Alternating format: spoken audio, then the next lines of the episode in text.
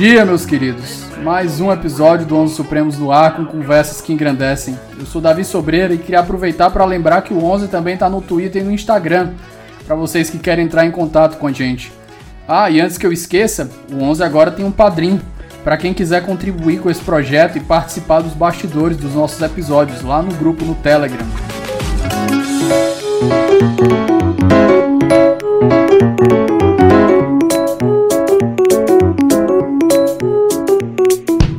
Então, pessoal, continuando meu tour aqui pela UFC, aqui na minha terra. Hoje eu estou na presença do professor William Marx. A gente vai conversar sobre o novo constitucionalismo latino-americano. Eu tive oportunidade de conseguir o contato dele com a ex-aluna dele, Letícia. Deixo aqui logo meu agradecimento para Letícia Fontinelli. Professor, o senhor poderia se apresentar para o nosso ouvinte, por gentileza? Ah, muito obrigado, Davi, pelo convite. É, eu sou professor adjunto do Departamento de Direito Privado da Faculdade de Direito da UFC. Agradeço a Letícia que tem feito essa ponte entre a gente. É, sou especialista, mestre e doutor, é especialista pela Escola da Magistratura em Direito Processual Penal, terminei em 2003. Sou mestre desde 2009 pela UFC e também sou, é, pela Faculdade de Direito da UFC, pelo programa de pós-graduação, sou é, doutor desde 2016, também pela Faculdade de Direito da UFC. É, sou ex-advogado da, da empresa brasileira de Correios e Telégrafos, trabalhei lá de 2008 a 2011, e sou professor desde 2004 quer dizer, já está com uns bons anos aí, já estou com alguns bons anos no, no magistério superior. Atualmente, é, eu estou como assessor do reitor lá da UFC, e anteriormente eu fui assessor da Pró-Reitoria de Gestão de Pessoas. Então, é, tenho trabalhado com temas do direito internacional na pós-graduação, estou com as disciplinas de metodologia do ensino jurídico, metodologia da pesquisa e também direito internacional. E na graduação, é, eu sou professor de Direito Civil 2, que é Direito das Obrigações, e Direito Civil 5, que é Direito das Coisas. Bem, foi uma síntese curricular. Perfeito. Professor, eu gostaria de começar aqui dizendo que eu tive uma gravação recente, num episódio anterior ao seu, com um colega da UFMG sobre o, a Revolução Haitiana e a memória do constitucionalismo. E eu senti que ela tem uma certa conexão com esse tema que nós vamos debater hoje, que é debater um constitucionalismo fora da perspectiva, é, entre aspas, americacentrista e eurocentrista. Eu gostaria de lhe perguntar para a gente começar aqui, professor, o que lhe despertou a estudar esse tema, para a gente começar a nossa conversa? Bem, o que me despertou a estudar esse tema foi porque quando eu estava fazendo a minha pesquisa do doutorado, eu fui orientado pela professora Germana de Oliveira Moraes, e a professora Germana Moraes, ela tinha um grupo de pesquisa sobre o novo constitucionalismo latino-americano, e a gente aprovou, a época, né, a gente aprovou o projeto no CNPq, Projeto Universal, Projeto Procad, e tivemos a oportunidade de viajar é, para a Bolívia e para o Equador, de entrevistar ministros daqueles países, de conhecer a Corte Constitucional do Equador. Foi uma experiência muito enriquecedora. E aquela experiência serviu tanto para a minha vida pessoal, porque eu me nego a falar portunhol, eu tento falar o espanhol, e aí eu fiz o exame da Casa de Cultura Hispânica da UFC, não entrei por cota de, de servidor, a que eu faria jus, fui lá, enfrentei e passei, terminei agora o meu espanhol e, tem, e, e tentei é, sempre me munir de mecanismos que eu pudesse melhor compreender esse fenômeno do novo constitucionalismo democrático latino-americano. Então surgiu aí dessa pesquisa, né, desenvolvida pela professora Germana. Perfeito. Professor, seguindo na nossa conversa, eu gostaria de perguntar, acho que começar pelo começo, né? Quando surge essa ideia do constitucionalismo latino-americano, antes da gente entrar realmente no que ele trata? Bem, Davi, é, não existe um marco teórico perfeitamente delimitado. Isso é variável de acordo com uh, vários autores. Alguns autores, por exemplo, entendem que a Constituição Federal de 88 ela já seria, digamos assim, o embrião desse novo constitucionalismo democrático latino-americano. Por exemplo, tem uma autora peruana que chama Raquel Irigoyen Farrardo, um J, mas no espanhol o J tem som de R. A Raquel Irigoyen Farrardo, ela estabelece alguns ciclos do constitucionalismo latino-americano. E aí ela diz que esses ciclos do, do constitucionalismo latino-americano, eles abarcariam o final do século XX e o início do século XXI. Segundo ela, seria o primeiro ciclo o constitucionalismo multicultural, que teria ocorrido de 1982 a 1988, com a derrocada das ditaduras civis militares é, realizadas no continente latino-americano. Depois, de 1989 a 2005, teria um período que ela chama de constitucionalismo pluricultural. E, por último, seria esse elemento plasmando o novo constitucionalismo democrático latino-americano, seria o que ela denomina de constitucionalismo plurinacional, que teria início em 2006 iria até 2009.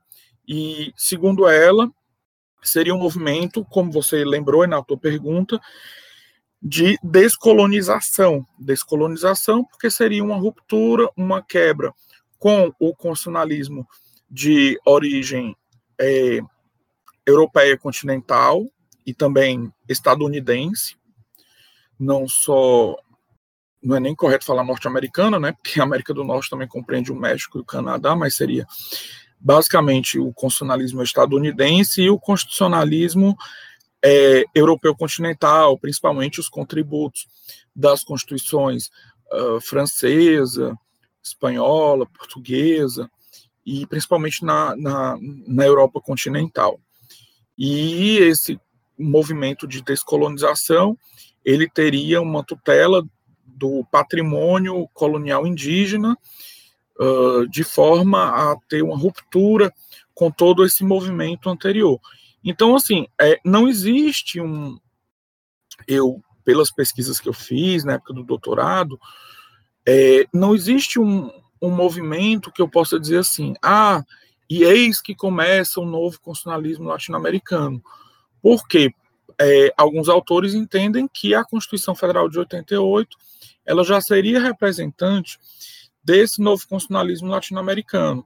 Ele é uma ideia desenvolvida principalmente por dois professores da Universidade de Valência, na Espanha, que são o professor Roberto Viciano e o professor Rubem, Rubem Martínez Dalmal, e eles dizem que o novo constitucionalismo latino-americano seria um constitucionalismo sem padres, ou seja, um constitucionalismo sem pais, diferente, por exemplo, do, do constitucionalismo dos Estados Unidos, que tem os Founding Fathers, ou seja, os pais fundadores do, do movimento constitucional dos Estados Unidos, uh, seria o que eles também denominam de um constitucionalismo desde abaixo, ou seja, um constitucionalismo surgido de baixo para cima e não de cima para baixo, como normalmente é, foram os movimentos constitucionalistas. Muitas constituições, a gente sabe, né, inclusive foram outorgadas, o que dá essa ideia de imposição, de cima para baixo. Ao passo que o novo constitucionalismo democrático latino-americano em contraposição, ele seria um movimento surgido principalmente das camadas populares e dos setores menos favorecidos ah, da população, incluindo indígenas, mulheres e várias outras minorias. Professor, agora entrando realmente no que interessa, eu lhe pergunto. É, eu li um pouco sobre o constitucionalismo latino-americano e ele fala sobre uma reforma epistemológica na forma de, de conhecer o, o constitucionalismo.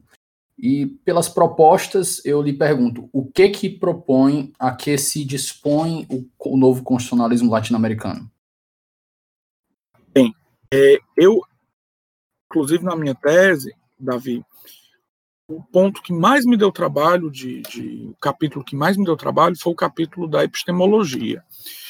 Uh, de todo modo, a gente observa que essa proposta de reconstrução da ordem jurídica, da ordem econômica, política e social nos países da América do Sul, ela vai perpassar necessariamente por uma análise acerca desse movimento plasmado pelo novo constitucionalismo latino-americano, que eu particularmente prefiro denominar de novo constitucionalismo democrático latino-americano. Penso eu que essa esse epíteto democrático ele é indispensável, é tanto que alguns autores, inclusive, colocam é, a Venezuela como representante do novo constitucionalismo latino-americano. Eu prefiro pensar que não, até porque ultimamente a Venezuela não tem sido uma experiência exitosa do ponto de vista democrático. Né? A gente sabe que é um regime mais extremamente autocrático, não democrático e liberticida. De modo que esse novo constitucionalismo ele se funda em alguns valores epistemológicos, como, por exemplo, a ideia do bem viver, ou do bem viver em, em sede ambiental, o que representou um esgotamento do modelo neoconstitucional europeu continental na América do Sul. Lembrando que a Constituição Federal de 88, ela é mais neoconstitucionalista do que, eu diria, novo constitucionalista, porque ela traz todos aqueles elementos estruturantes do neoconstitucionalismo, como, por exemplo, a questão da, do ativismo judicial, a hermenêutica principiológica, aquelas teorias do Robert Alexi, é tanto que quando o, o, o Miguel Carbonell, professor mexicano, ele vai tratar da classificação do neoconstitucionalismo, ele nem chama de neoconstitucionalismo, ele chama de neoconstitucionalismos, porque existem vários movimentos neoconstitucionais, mas ele inclui a Constituição de 88. Então, para mim está muito claro que a Constituição de 88 ela representa ela é uma representante do, no, do neoconstitucionalismo, e, no meu entender, pelas pesquisas que eu fiz, as grandes constituições representantes do novo constitucionalismo latino-americano seriam é, a Constituição do Equador, de 2008, e a Constituição da Bolívia, de 2009, que é, foram bastante inovadoras no plano das relações políticas e democráticas, fruto desse movimento constitucional, buscando um modelo mais inclusivo, mais democrático, mais participativo, paritário e uma horizontalidade nessa relação travada entre os cidadãos e o Estado. Professor, o senhor fala na, num ponto de democracia. Um dos pontos que me, me recordo do, do seu texto, e o senhor inclusive coloca dentro do seu texto aquele o epíteto democrático, como o senhor falou aqui, fazendo um, um link aqui com os seus ensinamentos e outros pontos que eu conheci. A parte da que eles se referem ao que se chama de Pachamama e o constitucionalismo indígena, como ele se é, mistura, como ele se miscui com o conceito de constitucionalismo latino-americano? Bem, Davi, ele surge a partir desse reconhecimento jurídico da natureza, da mãe natureza, como sujeito de dignidade e de direitos. E para isso uh, se requer uma, uma racionalidade, uma sensibilidade dos juristas, porque nós juristas ainda somos formados, ainda somos formados com base naquela ideia de bens, de patrimônio, pessoas jurídicas, pessoas naturais, aquela dogmática que vem oriunda desde o Código Civil do Napoleão de 1804. E aí a gente teria uma releitura epistemológica ao se reconhecer dignidade e direitos para todos os seres vivos, para os animais. É tanto que recentemente nós tivemos alterações uh, no Código Civil francês em 2015 e português em 2017, reconhecendo os animais como sendo uh, seres sencientes. E aí, quando você reconhece os animais como seres sencientes, você também já está fazendo uma releitura dessa visão antropocêntrica cartesiana de matriz europeia, uh, cujas características de proteção, de dignidade de direitos, elas eram reservadas tão somente aos seres humanos a efetividade de um projeto uh, de um projeto que envolvia o, a exclusão de várias outras exclusão de várias outras possibilidades de proteção. Uh, nessa visão tradicional do constitucionalismo, que existe principalmente nos países que adotam o modelo neoconstitucional europeu continental, ainda se predomina, ainda existe uma predominância do aspecto antropocêntrico da realidade. A gente não pode esquecer que o artigo 225 da Constituição de 88, quando ele vai tratar de meio ambiente, ele diz que é para as presentes e futuras gerações. E ali está muito nítida uma visão reducionista da proteção socioambiental e dos direitos da natureza. Então, quando a gente está falando em Pachamama, a gente está falando em direitos da natureza, em reivindicações é, os movimentos de proteção ao meio ambiente. São essas a, as observações no tocante à natureza, assim, iniciais, né? Perfeito. Professor, é, eu lhe pergunto, a gente fazendo essa desvinculação da visão antropocêntrica que o senhor falou, no campo prático, já existe alguma medida que tenha sido implementada ou proposta para lidar com esse novo paradigma de um direito dos animais, de um direito à natureza. No campo, no campo ambiental é até mais, mais prático, porque a gente já tem, já tem tido cada vez mais uma reeducação, principalmente no campo internacional, de uma proteção ao meio ambiente, não só pelo meio ambiente em si, mas até aquela visão, não sei se seria correto dizer, egoísta, mas de preservar o meio ambiente como uma preservação da própria vida, não pelo meio ambiente em si. Mas eu lhe pergunto, no campo prático, como andam essas, essas medidas baseadas no, no, no paradigma do novo constitucionalismo latino-americano para proteger tanto os animais quanto o meio ambiente?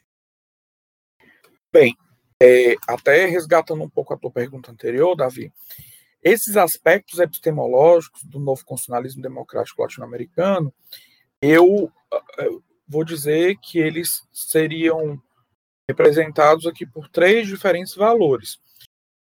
Primeiro desses valores seria o resgate de situações outrora menoscabadas no contexto do neoliberalismo, a cooperação, a harmonia e a complementaridade seriam princípios informativos do novo constitucionalismo democrático latino-americano.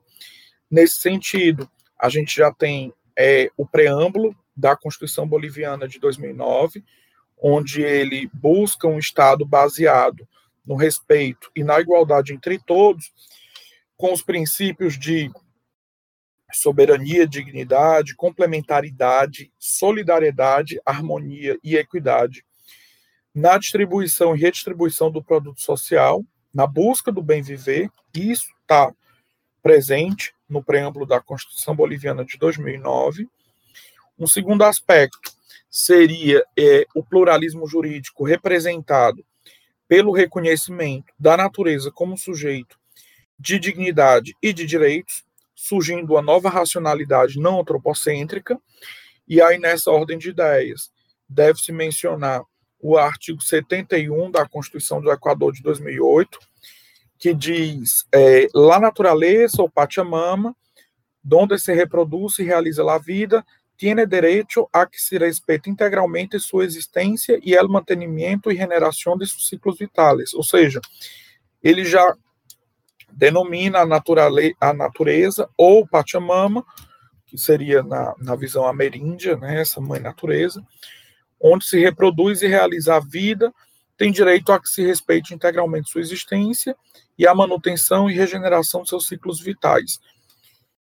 Seria é, essa, essa lógica de proteção ao, ao meio ambiente. Um terceiro aspecto seria a valorização do direito oriundo dos povos ancestrais ameríndios. Nesse sentido, nós poderíamos mencionar o artigo 192, inciso 3, da Constituição Boliviana de 2009, que preleciona que o Estado promoverá e fortalecerá a justiça indígena, originária e campesina, ou seja, na Bolívia existe uma justiça indígena, inclusive a gente tem contato com o professor uh, Juan Ramos Mamani, da Universidade Simão Bolívar, lá em La Paz, na Bolívia, e o professor Juan Ramos Mamani tem tratado muito dessa questão uh, dos direitos da justiça indígena, que seria uma justiça não estatal para regular os conflitos indígenas. Isso aí tem previsão na Constituição Boliviana de 2009 e surge como uma forma de proteção da Constituição ao reconhecimento de uma justiça que não é aquela justiça estatal, como seria aqui, por exemplo, no caso do Brasil, supondo que se reconhecesse aqui no Brasil que os indígenas tivessem tivessem alguma autonomia no reconhecimento de uma justiça própria, isso aí também seria uma característica que igualmente no artigo 171 da Constituição Equatoriana de 2008, ao reconhecer que as autoridades das comunidades, povos e nacionalidades indígenas exerçam funções jurisdicionais com base em suas tradições ancestrais. Eu vou dar aqui um exemplo muito recorrente. Algumas tribos indígenas adotam a prática do infanticídio, da, da própria, digamos, da cultura da, de algumas tribos indígenas, e se você está diante de uma justiça, digamos, do homem branco, com raízes europeias, continentais, o infanticídio é crime, tipificado no Código Penal, mas caso venha a ser adotado uma justiça indígena, não haveria crime porque faz parte daquela cultura. Então, estou deixando aqui bem claro que é uma nova racionalidade, é uma nova forma de pensar o direito, porque você vai valorizar aquele aquela vivência, aquela estrutura é, daquela tribo, seria o respeito àquela tribo.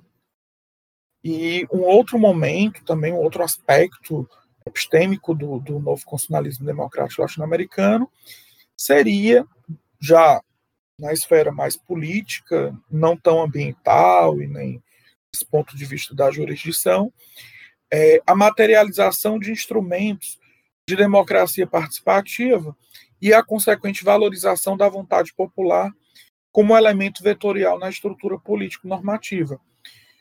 Nesse diapasão, pode-se mencionar o artigo 26, inciso 2 da Constituição Boliviana, que diz que o direito à participação ele vai interferir na organização com fins de participação política e também no direito ao sufrágio, voto, que é um voto qualificado como igual, universal, direto, individual, secreto, livre e obrigatório. Nesse ponto, a gente teria uma conexão com o sistema da Constituição Federal de 88, que também adota o sufrágio universal e, e obrigatório, é, escrutado publicamente, e que o sufrágio se exerce a partir dos 18 anos. É o que tem no artigo 26.2 da Constituição Boliviana de 2009. A Constituição do Equador de 2008, no seu artigo 61, diz que os equatorianos gozam dos direitos políticos, primeiro, de eleger e ser eleitos, segundo, participar dos assuntos de interesse público, terceiro, apresentar projetos de iniciativa popular normativa, fazendo um breve paralelo com a Constituição de 88. Nós sabemos o quão difícil é a aplicação daquele mecanismo de iniciativa popular de lei, o que muitas vezes aquilo ali, no texto da Constituição, ele praticamente se transformou em letra morta, de tão complexo que é aquele mecanismo. No Equador isso é mais fácil. Quarto, o direito de ser consultado. Em quinto, a fiscalização dos atos do poder público. Sexto, a revogação do mandato. É um outro ponto também que o Brasil adota o sistema de impeachment e esses países adotam o sistema de revocatório de mandato. Seria uma outra diferença. É, em último ponto, a Constituição do Equador de 2008, ela fala na conformação dos partidos e movimentos políticos de filiação e desfiliação livre, sem quaisquer interferências estatais, sem qualquer interferências estatais. De modo que no início do século XXI, a gente tem uma mutação de uma democracia representativa, que é a base do neoconstitucionalismo, praticado, por exemplo, aqui no Brasil, e uma passagem para um sistema mais participativo, que seria representado pelo novo constitucionalismo latino-americano, perpassando uh, por um contexto de ampliação de inclusão de grupos étnico-raciais outrora minoritários no gozo dos seus direitos fundamentais, também do ponto de vista da soberania popular e da dignidade da pessoa humana, devendo se reconhecer uma necessidade de formação de uma epistemologia que seja, ao mesmo tempo, democrática, emancipatória, inclusiva, com o reconhecimento de novas proteções uh, do meio ambiente, elementos ambientais, e a superação também dessas profundas assimetrias que são a base das sociedades latino-americanas. Discordo da Constituição de 88 como sendo do novo constitucionalismo democrático latino-americano, porque os artigos 231 e 232 da Constituição, quando vão tratar dos direitos indígenas, ainda incluem os índios em uma visão muito tutelar, diferentemente daquela visão emancipatória e autônoma que lhes é conferida pelos textos constitucionais do Equador e da Bolívia. Devendo se lembrar o contexto. O Brasil não é um país tão Professor, indígena quanto. Se me permite, um dos pontos, um dos pontos, se eu me permite, desculpe. Imagina que é isso. Eu, à vontade. Até onde, até onde eu me recordo, um dos pontos da, do tratamento brasileiro, eu ia até lhe perguntar, quando o senhor começou a falar, me surgiu essa dúvida o Brasil realmente tinha uma ideia de tutela direta, tutela, a palavra que o senhor usou era uma ideia de tutela direta do indígena, como se o indígena fosse um verdadeiro incapaz. É, na, na, na, etimologia da palavra, né, na, na, na, origem da palavra. Mas eu lembro de decisões que têm dado, apesar de não de maneira exacerbada, têm dado mais autonomia, um, um, um ponto de maior autonomia às populações indígenas. Como em que pé nós estamos nesse, nesse aspecto no, no, no, no, constitucionalismo brasileiro e até onde isso reflete a influência do constitucionalismo latino-americano nesse tratamento que nós estamos dando aos, indígenas? Bem, o que é que eu tenho observado? Eu tenho observado, Davi, que a proteção dos direitos indígenas eu diria que ela realmente tem um avanço aqui no Brasil, mas ela ainda está muito atrelada àquela visão civilista tradicional. Por exemplo, quando eu cursei faculdade, eu estudei com base no Código Civil do Bevilacqua de 16, e estava lá que os silvícolas, né, nem chamava indígenas, que os silvícolas, os selvagens, eles eram relativamente incapazes. Aí tinha aquela história do Estatuto do Índio, saber se o índio era aculturado ou não aculturado, e a capacidade indígena se regularia dessa forma. É, de modo que muitas vezes o indígena ele estava alijado de uma maior proteção e de uma maior participação cívica, inclusive. Bem, atualmente é, a gente tem observado até algumas decisões é, de alguns tribunais de justiça. Eu já tive ciência que, uh, por exemplo, o Tribunal de Justiça de Roraima ele tem uma visão mais progressista do ponto de vista de proteção aos direitos indígenas. Até parece que uma súmula específica lá do, do, do Tribunal de Justiça de Roraima, especificamente sobre a prática do infanticídio é, realizado em algumas tribos. Mas a gente observa que, como o Brasil é um país muito grande, não existe, eu diria, uma proteção síncrona, e sim uma proteção assíncrona uh, dos direitos indígenas. Davi, por exemplo, a gente aqui do Ceará, a gente sabe que o Ceará não. Os povos indígenas aqui eles foram dizimados, não, eles não existem em número tão expressivo quanto em outros estados da federação, como eu acabei de citar, por exemplo, Roraima, e alguns tribunais eles não têm uma visão tão emancipatória e uma visão tão autônoma do índio. Então, ainda são muito estigmatizados com aquela hermenêutica tutelar, com aquela hermenêutica extremamente é, arraigada e retrógrada dos direitos indígenas.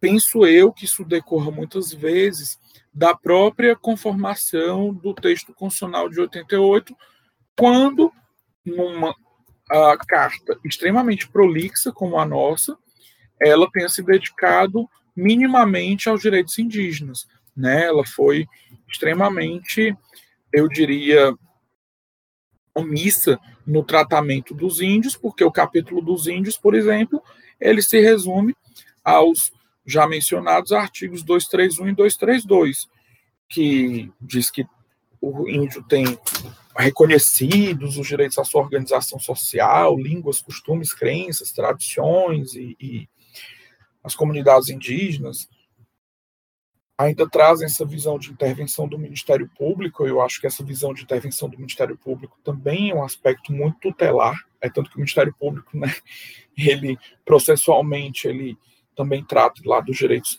das pessoas incapazes. Então, assim, ele não tem uma visão tão emancipatória dos indígenas quanto as constituições equatoriana e boliviana. Mas o contexto também ele é muito nesse sentido. É, a Bolívia é um país 90% indígena. Então, a, essa foi uma constituição feita principalmente para abarcar uma maioria numérica, 90% da população, que ainda não era maioria do ponto de vista político, ela era uma minoria, tendo em vista que os presidentes bolivianos, até então, eles não eram assumidamente indígenas. Uh, o primeiro presidente boliviano assumidamente indígena foi o, o, Evo Morales, que só veio a se eleger já agora no, no início do século XXI. Então, assim, eles eram maioria do ponto de vista numérico, agora do ponto de vista político, eles ainda não tinham controle dessa, dessa participação. Professor, é, outro ponto que os, a sua fala me trouxe várias, vários insights aqui. O primeiro é em relação à participação indígena no, no meio político. Necessariamente, não, desculpa, não necessariamente, mas eu acho que tem sido a melhor medida na, nesses países que estão implementando um sistema do que a gente chamaria de cotas ou reserva de vagas para indígenas.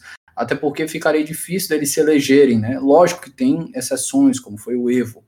Mas como é que esses países estão tratando a participação indígena dentro do parlamento? Como é que eles fazem para é, dar materialidade às normas que prevêem essa participação indígena na, na política?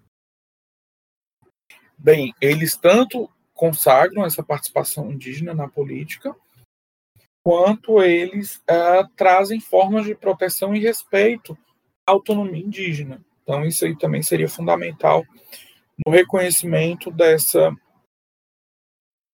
desses conhecimentos tradicionais, de modo que os conhecimentos tradicionais indígenas eles exercem um papel fundamental da compreensão dessa necessidade de busca de uma nova epistemologia, porque o, a epistemologia europeia continental, muitas vezes, ela não dialoga com a epistemologia ameríndia, certo? E aí você teria um, novas formas de saber, novas formas de conhecer. Essa, é, existe uma abertura às pluralidades dos povos ancestrais, rompendo esse, esse racismo epistemológico, que implicava na exclusão de outros modos de pensar autóctones e locais. Por exemplo, é, os sujeitos e as culturas que a visão colonial europeia tornou invisíveis precisaram ser resgatados e valorizados do ponto de vista dos seus saberes e de suas culturas. Ah, eu vou dar um exemplo assim bem comum do ponto de vista histórico. É, recentemente eu tive a oportunidade de visitar o México e dos vários passeios que eu pude fazer, apesar do lockdown que eles estão vivenciando de forma bem severa, é, é muito comum a gente encontrar igrejas europeias construídas em pedras. E a gente sabe que o México foi a sede do Império Azteca, Império Indígena, e o Hernán Cortés, quando ele conquistou o México, ele tinha a ideia de que as pirâmides astecas elas deveriam ser destruídas e sobre onde outrora existiam pirâmides, hoje existem igrejas católicas. Então, o que era que os europeus faziam? Eles destruíam as pirâmides, pegavam todas aquelas pedras que eram construídas as pirâmides e no mesmo local onde outrora existia uma pirâmide asteca, hoje existem igrejas católicas, muitas delas magníficas, catedrais imensas, mas isso denota o quê? Denota o total desrespeito à cultura indígena, porque era uma forma de dizer a sua religião não tem mais espaço. Agora, o que vai ter espaço é a religião adotada pelo colonizador europeu, no caso era a Católica Apostólica Romana, e essa religião católica é a que você deve acatar, é a que você deve respeitar. Por isso que muitos dos locais de cultos do, do, dos, dos povos indígenas, eles foram destruídos e sobre esses mesmos locais foram é, cultuados, deixaram de ser cultuados os deuses da, das tradições indígenas e passou a ser cultuado o Deus da, da Igreja Católica. Isso para demonstrar essa, essa visão é, isolacionista do saber, como quem diz, não, a visão colonial europeia ela invisibilizou esse, esses valores indígenas. Isso é só um exemplo de que o novo constitucionalismo ele vai resgatar essa possibilidade de proteção de direitos indígenas. Eu espero que esse, esse exemplo ele tenha deixado claro o, o, essa valorização dos saberes ancestrais. Um outro exemplo também, Davi, que eu poderia falar, é a própria noção de bens do Código Civil. A gente tem uma visão de bens do Código Civil extremamente patrimonialista, por influência, inclusive, do Código Civil francês, do Napoleão, ao passo que, para os indígenas, a natureza é um bem, é o maior de todos os bens. A água, a terra, o mar, os elementos da mãe natureza, eles são divindades, eles são cultuados. E para quem é formado com base nesse direito da noção de bens, da noção de patrimônio, de pessoa jurídica, é difícil captar essa racionalidade indígena. Da mesma forma que para o indígena é difícil captar a racionalidade de que um conjunto de bens forme uma pessoa jurídica, que é uma ficção. mas é uma ficção que a gente introjetou como se fosse verdadeira. E para os indígenas já não, já não é tão óbvio assim. Para os indígenas, o óbvio é cultuar a água, o sol, a terra, a lua, os elementos da natureza.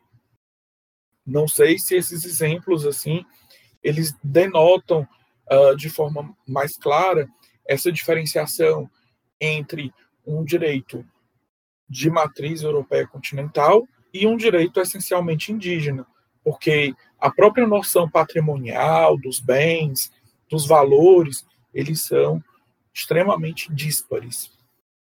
Deixando a coisa agora, vamos caminhar para um ponto que eu achei mais interessante, eu acho que vai trazer mais controvérsias aqui.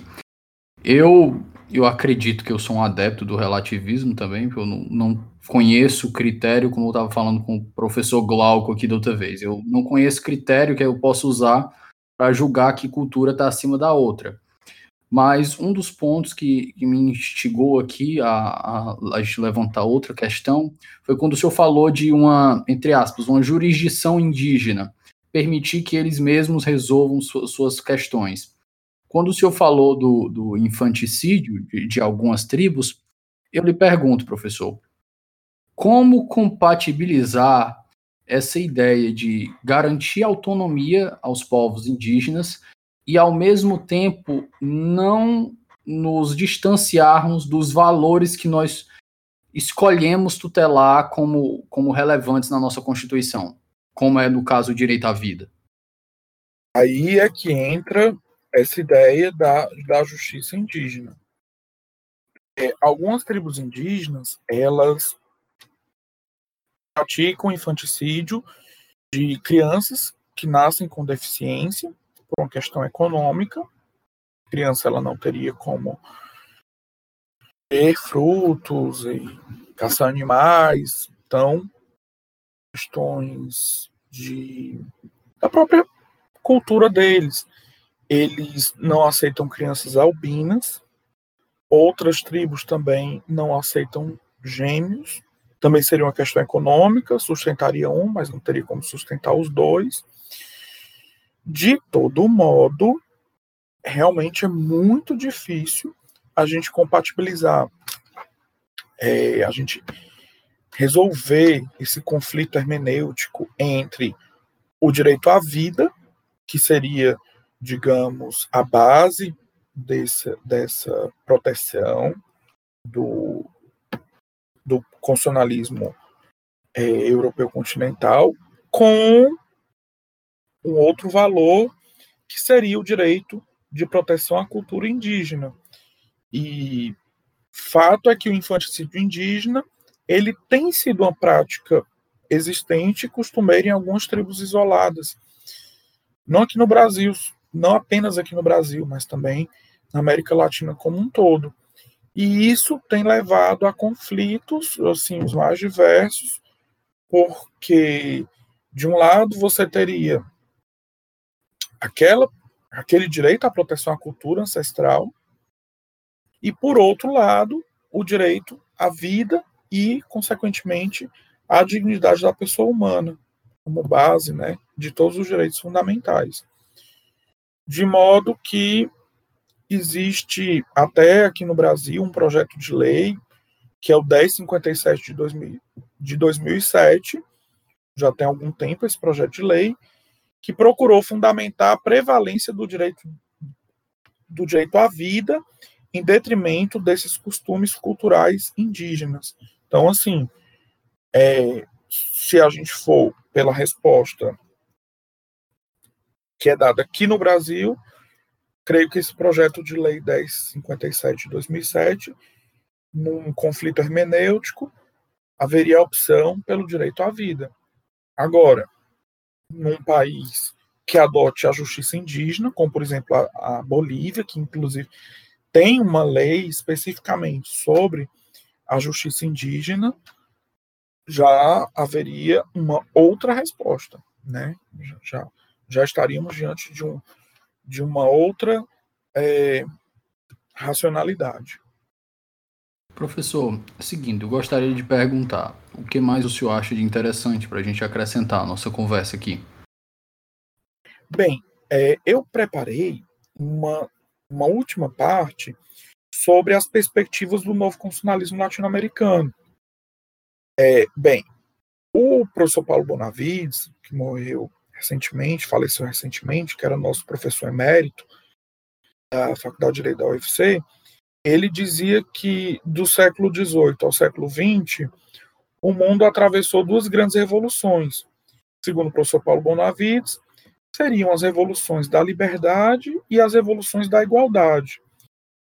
Havendo mais duas revoluções que se instalaram durante décadas, que seria também a ideia da revolução da fraternidade, tendo por objeto o homem concreto, a ambiência planetária, o sistema ecológico e a pátria e o universo. Acho que essa ideia do professor Paulo Bonavides, inclusive, dialoga muito com o novo constitucionalismo uh, democrático latino-americano.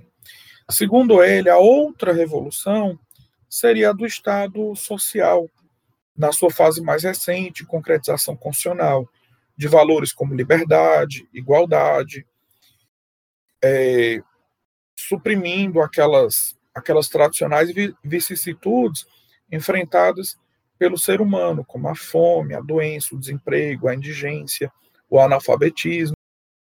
Então, o professor Paulo Bonavides ele fala que o atraso, a fome, a doença, o desemprego, a indigência, o analfabetismo, o medo, a insegurança e o sofrimento, eles acometem milhões de pessoas vítimas de violência social e das opressões do que ele denomina de neoconstitucionalismo capitalista. É, na perspectiva das mutações paradigmáticas promovidas pelo novo constitucionalismo latino-americano, se observa a necessidade do retorno às raízes e à própria história, não com um sentimento primitivista, então não seria proteger os índios ainda com aquela visão romântica e primitivista. Agora, de acordo com as necessidades de entender eventos, situações, processos sociais, educativos e culturais que podem ser considerados marcos na evolução do pensamento político intelectual no continente. Existindo, portanto, esses referenciais epistemológicos da Pachamama, que seria La Madre Tierra, e do Buen Vivir, o Sumac Causai, abordados com suporte em uma visão analítica, de maneira a demonstrar como a proposta de reconfiguração das relações entre homem e natureza, eles podem proporcionar essa materialização dos paradigmas de sustentabilidade, conformando o processo econômico desde um, um, momento de preservação da cultura e dos saberes tradicionais. Né? Ah, existe uma proposta de, de revelar a colonialidade da epistemologia do Estado e movê-lo em direção a novas bases. E aí a gente teria o novo constitucionalismo latino-americano. Portanto, o seu desafio primordial estaria na concretização das suas aspirações e na operacionalização das novidades declaradas pelos textos constitucionais. É, esses é, novos referenciais teóricos, eles teriam como, por exemplo, aqui, alguns elementos tradicionais do constitucionalismo, como, por exemplo, a limitação autoimposta pelo sober, o poder soberano, a ideia do John Elster, por exemplo, trazida pelo constitucionalismo John Elster, e numa perspectiva de, de mutação paradigmática, a gente teria essa necessidade de retorno às raízes e à própria história, né? Das raízes da própria história do novo constitucionalismo. De modo que existe uma, uma proposta de revelação dessa colonialidade na epistemologia do Estado, movendo em direção a novas bases. Né? E esses referenciais poderiam ser o que alguns chamam de summa causai, buen vivir, pachamama, direitos de, de la madre tierra, especialmente quando a gente observa uma possibilidade de rompimento com algumas situações que estão atualmente sendo vivenciadas pela América Latina, como repensar as formas de participação na América Latina, isso é muito importante, é, aprofundar seria muito interessante também é, aprofundar a, a própria ideia do, da democracia participativa, que democracia participativa queremos, seria um, um aspecto extremamente importante, é, lembrar da, da, da possibilidade de você ter grupos que em um outro momento eram excluídos e passam a ser é, também, eu diria, abarcados pela participação popular. A gente também não pode negar, falando aqui do ponto de vista prospectivo, essa ideia de influência da, das redes sociais, de uma democracia que ela se dá hoje muitas vezes é, com base em participação direta dos governantes com dos governantes com a, a, a, a população de um modo geral, sem interveniência dos poderes tradicionais, como por exemplo a mídia, né? Uh, a gente também tem uma influência muito grande da, da religião, ultimamente, na participação político-cidadã. Existe hoje uma parcela muito grande do, do chamado voto evangélico, e seria talvez interessante se buscar um movimento maior de separação entre o Estado e as religiões como um todo, não estou falando da religião, estou falando das religiões, uma separação maior do Estado com as religiões, e eu creio também que seria o momento de se buscar uma preservação do meio ambiente que seja mais consentânea até com esses valores desenvolvidos pelo novo constitucionalismo latino-americano. Lembrando que muitas vezes a gente observa uma, uma total discrepância entre o que está propugnado nos, nos, textos constitucionais e a, aquelas práticas de uh, algumas autoridades em matéria ambiental que têm uh, mais atacado do que do que protegido. Então, eu acho que existem sim é, muitos desafios uh, impostos. Lembrando que o, o continente latino-americano ele está em, em, constante ebulição. Uh, recentemente, a gente teve aquele movimento no Chile com o governo do Sebastião Pinheira. Também tivemos uh, o rompimento na Bolívia, lá com o Evo Morales. E existem muitos pontos em comum entre a política do. Apesar de todas as diferenças entre o Evo Morales e o Pinheira, é, existem momentos comuns que foram as massivas manifestações populares ocorridas no final de 2009, tanto na Bolívia quanto no, no Chile, esse momento desencadeou no Chile uma um, Assembleia Constituinte, e eu acho que o futuro do novo constitucionalismo democrático latino-americano é a Assembleia Constituinte que vai ser instalada, né, está em fase de, de, de formação no Chile.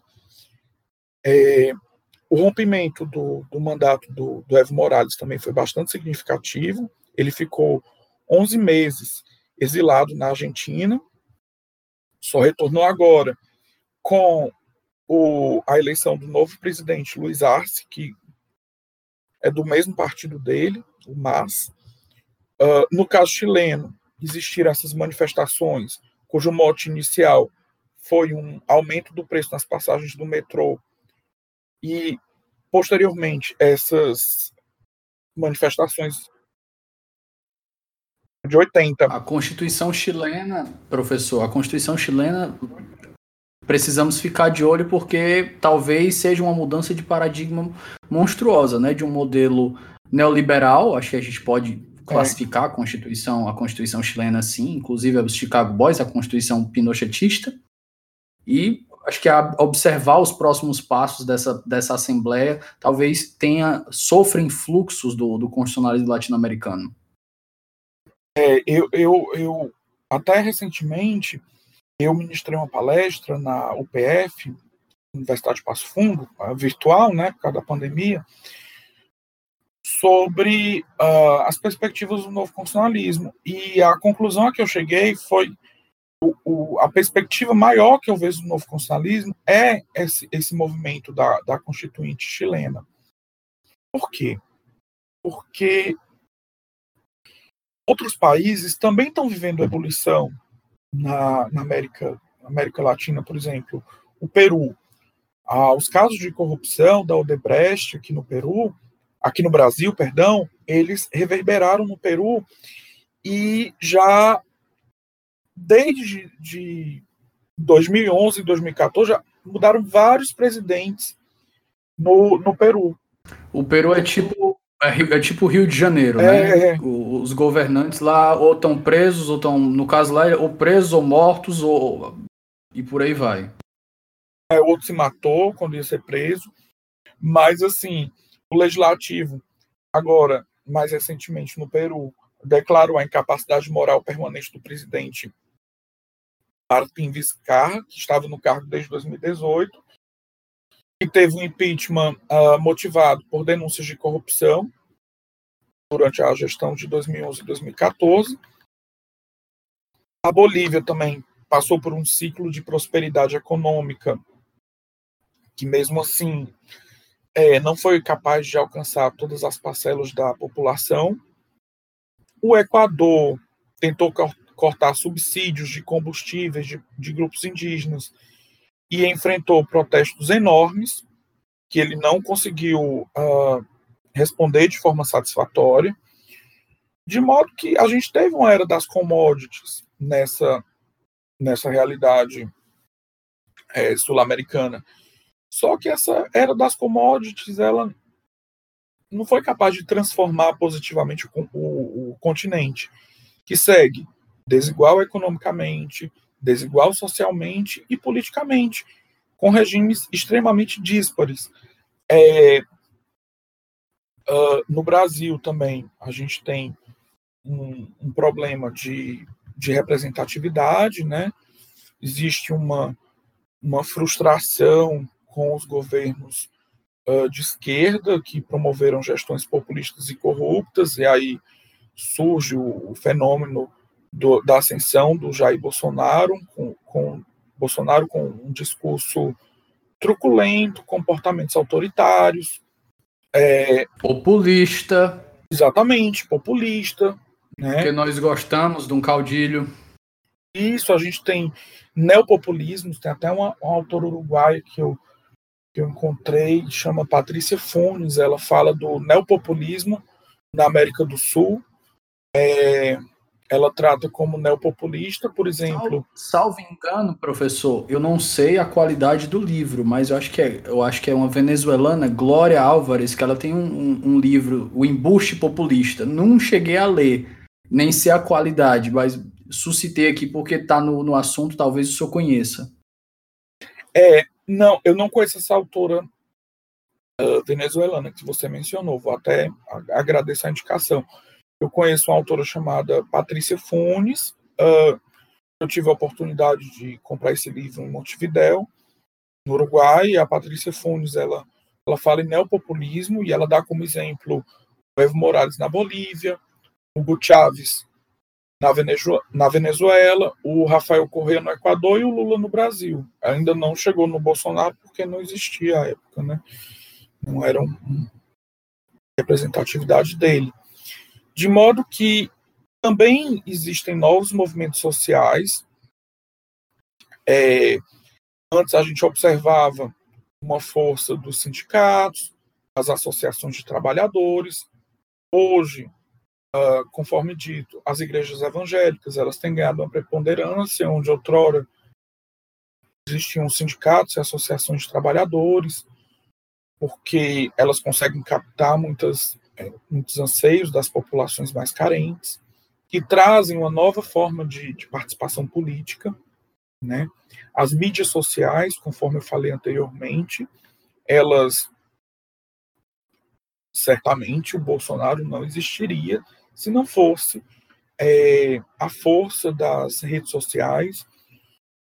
Existe também uma escala, uma onda de descrédito generalizado em relação à política, às, às instituições democráticas, principalmente por força dos escândalos de corrupção.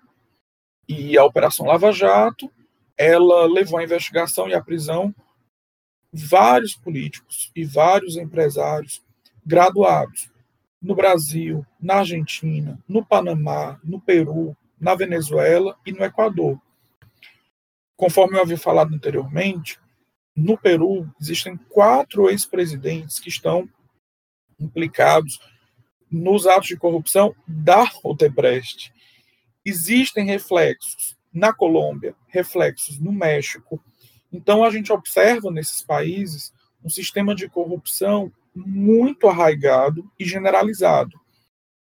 Jamais o continente sul-americano vai ter uma democracia plena se a gente não tiver um sistema livre de corrupção. Né? Então, realmente tem que ser fortalecidos os sistemas de combate à corrupção. É, de modo geral, a democracia ela se tornou menos popular na região, aumentaram as tolerâncias com autoritarismos ante a existência desses vácuos de liderança. É, os militares eles querem retomar o protagonismo político, o que é inapropriado em uma sociedade que se pretenda democrática. O Chile, eu acho que ele tem esse problema da Constituição, que se diz que a Constituição de 1980 ela tem um vício de origem, e o vício de origem dela é porque ela foi obra do regime militar do Augusto Pinochet, o que trouxe, mesmo ela tendo passado por modificações substanciais ocorridas em, em 1989 e em 2005, mesmo assim, ela segue sendo uma Constituição preparada por um regime militar, né? Além dessa origem espúria, ditatorial, existe um questionamento sobre o conteúdo da Constituição. E que o Estado ele, ele teria serviços básicos passados às mãos particulares, como, por exemplo, serviços de eletricidade e água potável, e um processo de privatização muito forte no Chile. É, consequentemente, houve uma forte privatização em áreas como educação, como saúde, e essas demandas em matéria de políticas públicas, elas fizeram surgir essa necessidade de releitura dos serviços básicos. Obviamente, uma nova Constituição não resolve os problemas de um país. Nós somos a prova viva disso, pelas diversas constituições que tivemos. Uh, mas eu creio que a grande esperança do povo chileno vai depender da participação cidadã. Se essa mudança formulada ela vai ter maior ou menor legitimidade. A partir de outubro de 2020, existiu um maciço apoio chileno à construção de uma nova Constituição. Os, os manifestantes ocuparam ruas, as ruas dos países por vários meses. E foi votado recentemente a nova Assembleia Constituinte. Ela vai passar por um pleito a partir de abril de 2021. Vai ser uma constituinte com paridade de gênero, 50% de mulheres e 50% de homens. É, a constituinte chilena, conforme já decidido nesse pleito anterior, ela não será mista,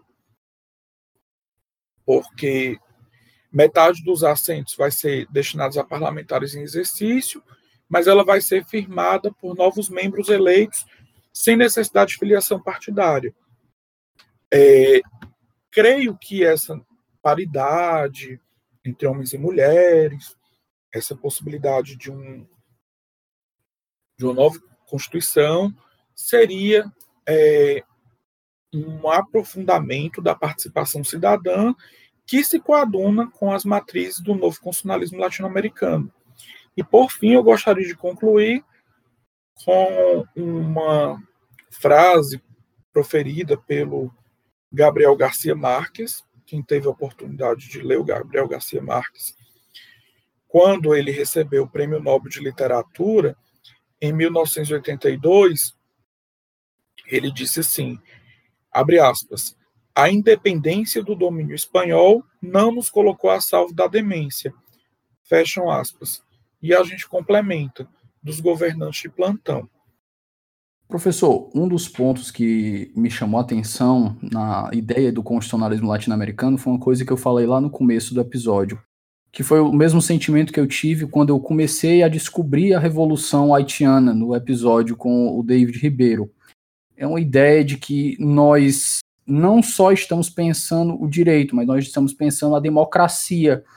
Nós estamos procurando formas de abraçar, de incluir, de gerar inclusão de pessoas que foram apagadas, quer por processos históricos de dominação, ou outros processos que outros processos sociais que não permitiam que essas pessoas tenham voz. Então, nesse ponto, eu acho que por mais que muitas pessoas tenham certa aversão a, a esses temas, as, algumas pessoas têm certos preconceitos, o que eu acho errado, eu acho que a gente precisa levar em consideração esse tipo de abordagem justamente porque ela está quer a pessoa concorde com a abordagem ou não, mas o objetivo dela é muito importante, que é o quê? Dar voz de verdade a quem precisa, a quem foi invisibilizado. Perfeito. É, eu creio que o, o novo constitucionalismo latino-americano, ele realmente ele, ele é um mecanismo que pode ser eficaz de inclusão e de participação e de maior diversidade na sociedade. Agora, como você falou, sem preconceitos. E o que a, a minha meu balanço geral que eu faço do novo constitucionalismo é, por exemplo, muitos grupos minoritários, eles são, eu diria até considerados outrora minoritários, como por exemplo os indígenas. Os indígenas eles estão é, de uma forma extremamente presente no novo constitucionalismo democrático latino-americano. Por outro lado, existem grupos que não estão devidamente representados. Eu diria, inclusive, que estão subrepresentados. Nesse sentido, a gente pode colocar, por exemplo, é, os homossexuais, Inclusive, é, o, o Evo Morales, né, o presidente da, da Bolívia, frases extremamente preconceituosas. Ou seja, os grupos devem ser incluídos. E aí a pergunta que a gente faz: que grupos? Todos os grupos ou apenas alguns grupos? Porque se forem apenas alguns, a gente está só mudando o foco mas a invisibilidade continua. Portanto, eu creio que se for falar em inclusão, é que sejam realmente defendidos e valorizados todas que sejam defendidas e valorizadas todas essas diversidades e não apenas uma delas. É, professor, para finalizar aqui uma observação que eu faço. Talvez eu seja otimista mas eu vou tentar me inspirar aqui no Steven Pinker, de, do Novo Iluminismo, de pensar o mundo a partir dos dados positivos. Sempre que eu vejo novos grupos é, minoritários surgindo, ou não surgindo, né, ou entrando em evidência, eu acho que seria até essa palavra, porque surgir, eles sempre existiram. Eu sempre penso que os novos grupos eles têm cada vez mais rápido atingido é, uma, um determinado nível de inclusão. Apesar de não, não ter acontecido, não ter acontecido, não acontecer na velocidade que nós desejássemos, eu sinto que até historicamente isso é possível de auferir. Por exemplo, nós pegamos o movimento negro. O movimento negro precisou de 200, 300 anos, isso na história recente, 200, 300 anos para ter um, uma possibilidade de ser alguém na sociedade. Quando veio o movimento LGBT, o movimento gay, que começou o movimento gay, eu poderia dizer, eu acho que, década de, foi da década de 50 para frente, nós já vemos que eles conseguem uma inclusão muito mais rápida que o movimento negro, porque eles subiram nas costas, assim, por assim dizer, subiram nas costas das conquistas dos anteriores. E agora nós tivemos, por exemplo, os, os trans, agora da, do movimento LGBT. Eu, se a gente fosse analisar quando é que os trans entraram no debate público, pelo menos aqui no Brasil? Foi menos de 10 anos e nós já estamos vendo conquistas aí que são significativas, mas como eu disse, ainda não são suficientes como nós desejam, desejaríamos. Mas eu sempre gosto de ter esse olhar positivo, esse olhar otimista, esperando que nós nos tornemos uma sociedade mais tolerante. Verdade. Eu, eu penso que o novo constitucionalismo ele serviria como um mecanismo de buscar tolerâncias e não gerar ainda mais desigualdades e preconceitos. Era essa, eu creio que esse deve ser o grande mote do novo constitucionalismo latino-americano. Professor, é, seguindo para o nosso último bloco, nós geralmente coletamos aqui, como muito do, muitos do, do, dos ouvintes são acadêmicos, eu gosto de recomendar recomendações culturais. O senhor pode indicar, se quiser, artigos científicos, que eu acho que eu, o senhor já tem um, publicado, pode publicar é, livros, se, se eu achar interessante, séries, filmes que tratem do assunto que a gente tratou aqui. É, microfone é seu e a regra aqui no 11 é que o jabá é liberado. Quiser public, é, indicar publicações suas, livros seus, sinta-se completamente à vontade. Perfeito. Bem, é a minha tese de doutorado, que eu defendi em 2016, lá no PPGD da UFC. A tese é intitulada a integração, o meio ambiente e a democracia na América do Sul, o significado do novo constitucionalismo democrático latino-americano e da democracia participativa para a construção da Unasul. A minha tese ela está em acesso universal e gratuito pelo sistema de bibliotecas da UFC, pode dar a busca, o nome da tese, ou pelo meu nome. É, vocês vão encontrar.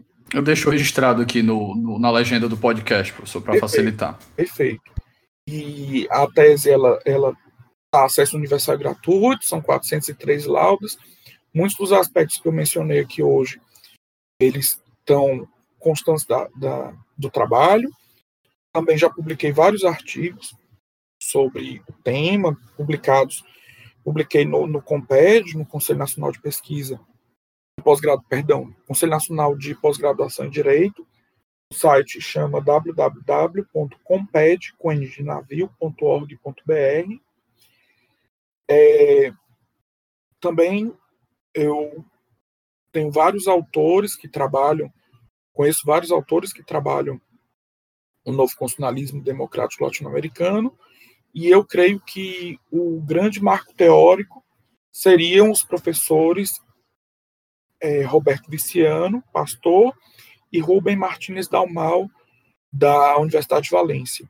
Eles se debruçaram e participaram de alguns processos constituintes no continente. Participaram, inclusive, da Constituição Venezuelana de 99, que a gente não sabe mais se está em vigor, se não está, né?